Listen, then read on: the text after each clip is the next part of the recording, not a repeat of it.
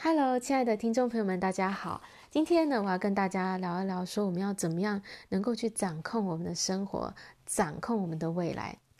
很多时候啊，我们会不自觉的去怪罪环境，怪罪身边的人。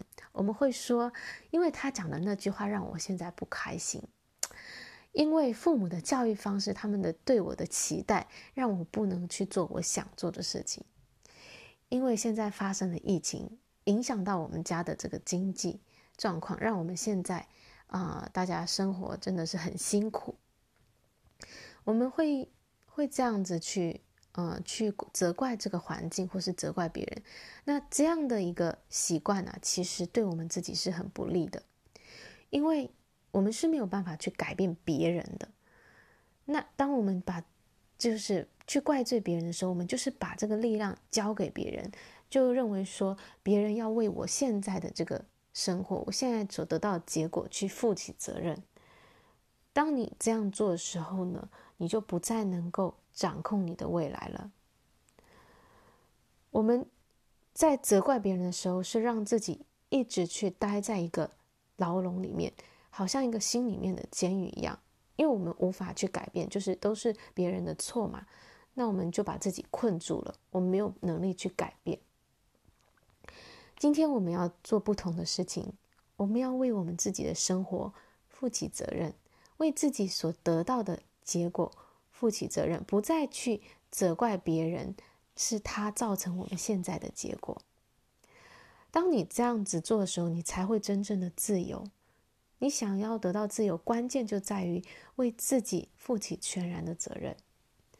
一个为自己负责的人呢，当他遇到不喜欢的处境的时候，他会意识到说，这是他自己去吸引到这个负面的情况，而且他知道说，每一件事情的发生都是有原因的，这件事情是为他发生的，他会从当中学到功课，然后继续去扩展自己，让自己超越呃当时的自己，他为所有的事情负起全然的责任。当一个人他接受。他要为自己的生活负责，他要为他所得到的结果负责。这时候，你就会开始去发展出你的力量、你的信心。你会知道说，因为这个结果是我自己造成的，那我就能够去改变。当你有这样的信心的时候，你的梦想你就可以开始去实现，你也会开始去执行你的计划，因为你知道你是有力量的。那所以呢，我们最重要的是，就是要开始为自己的感受，为自己所得到的结果负起责任，而不是要别人来为我们负责。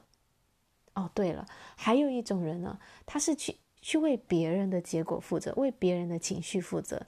那这样子，当你这样做的时候，其实你也是在害别人，因为你害那一个人没有办法去发展出他的力量。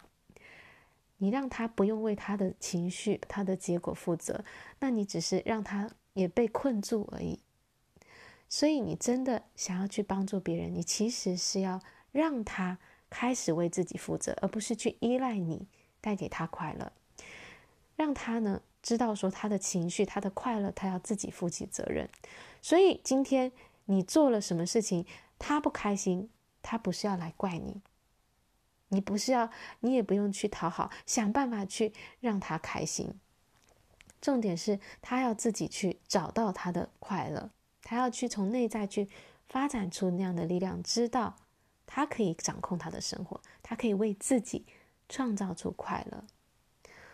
所以这就是我今天要跟大家分享的：我们每一个人都要为自己的快乐、自己所得到的结果负起全然的责任。